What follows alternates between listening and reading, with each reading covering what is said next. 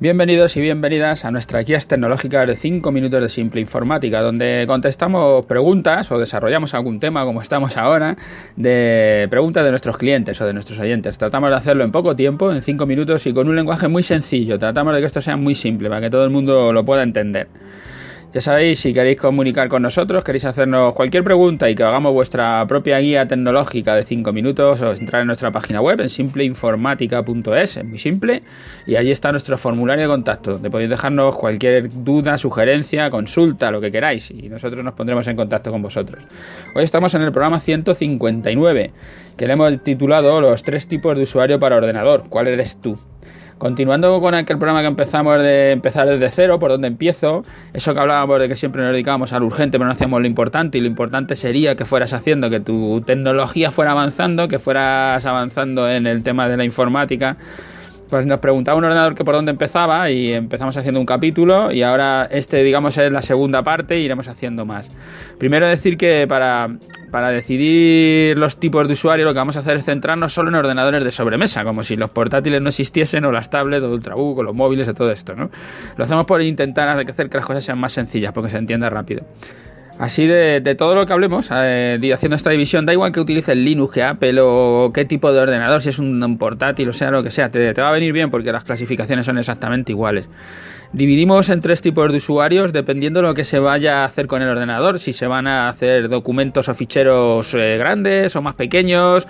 le vamos a llamar, se le puede llamar de muchas maneras, pero le vamos a dar el nombre de usuario básico, de usuario intermedio y de usuario avanzado, porque todo el mundo lo entiende, ¿no? Son las tres categorías para ir determinando un poco quién es cada quien. El usuario básico o el usuario de ofimática o de oficina es un usuario típico de una oficina que se dedica a la gestión de documentos con hojas de cálculo, procesadores de textos, que navega por internet, que se comunica con sus clientes a través de correo electrónico, que por supuesto puede que haga fotos con su cámara y los quiera ver en su ordenador. Eso no va a quitar, eh, una cosa no, no va a quitar la otra, ¿no? Ahora mismo todo eso se puede hacer. El, usuario básico, a medida que va siendo un poco más complejo, va a dar un paso como el usuario intermedio. Puede que esté entre medias del básico intermedio, o sea, un básico más avanzado o un intermedio más corto. Es igual, es un poco catalogarlos para que vosotros os veáis en dónde estás. Si estás en el básico, estás en el intermedio, estás en el avanzado. El usuario intermedio usuario de ofimática con multimedia pues es el, el, usuario que trabaja haciendo por las mismas funciones que hace el de administración, el usuario básico, pero que además tiene que trabajar con ficheros de audio, de vídeo, con imágenes que no son de gran tamaño, pero que sí que las usa con frecuencia. Normalmente pues son oficinas técnicas o profesionales que se apoyan en las imágenes o en los audios, pero que puede ser un, yo que sé, un reformista, ¿no? Que, o un albañil que trabaja en una compañía de seguros, tiene que hacer una foto a, a lo que va a reparar y enviarla, ¿no? Cualquier cosa de esta, ya tienes que darte un paso, no eres un usuario tan básico, sino pasas a ser usuario intermedio, no porque sea muy listo en la informática, sino porque las necesidades de tu ordenador son superiores, vas a tener que hacer algo más allá, ¿no? Y luego tenemos al usuario avanzado, que nosotros llamamos usuario profesional, pero que no tiene por qué serlo, porque aquí también está la gente que juega y no, se dedica a nada profesionalmente, ¿no? Son los, son los usuarios que se dedican al tratamiento de imágenes o vídeos, como son diseñadores, arquitectos, fotógrafos o gente que se dedica a la edición de vídeo, pero también a los que les gusta jugar, a los gaming, que te van a necesitar máquinas con muchas prestaciones, máquinas mucho más potentes. Si, si sabes para qué quieres tu ordenador, si tú dices yo me voy a dedicar a mi oficina, pues ya sabes en qué categoría estás. Entonces te va a ser muy fácil elegir el ordenador, que eso es lo que tratamos de que, se haga con, esta, con estas categorías, ¿no? Una vez que ya sabes para qué quieres tu ordenador, ahora ya te tienes que meter en una de estas tres categorías. Eres básico, eres intermedio, eres avanzado.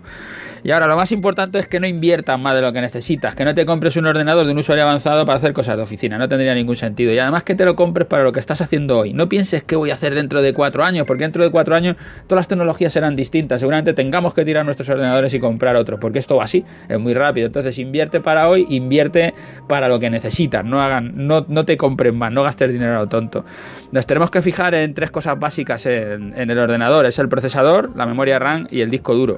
Como digo, va a igual que sea sobre mesa que portátil, que lo que sea, esto va a ser así, es fácil que te, categorices y te metas en alguna de ellas. Para el usuario básico va a tener que estar alrededor de un Pentium o una MD6 y, o un Core i3, que ya sería como, como estar. El Core i3 lo pongo también, el usuario intermedio, para que entendáis que, que estos se pueden pisar unos a otros, ¿no? Y va a tener 4 GB de RAM en su equipo y disco duro de unos 500 GB. Con eso será suficiente para un usuario básico.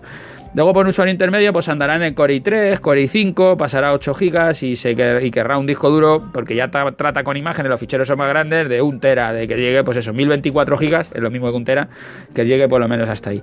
Y los usuarios avanzados, que estarán en la Workstation, en aparatos muy macho más potentes, más caros, evidentemente, Tendrán que ir hacia Core i7, Xeon E3 o E5 con 16 GB o más y tener en sus equipos un Tera o a lo mejor un SSD más rápido para todo y luego disco de almacenamiento externo con los Teras o, más.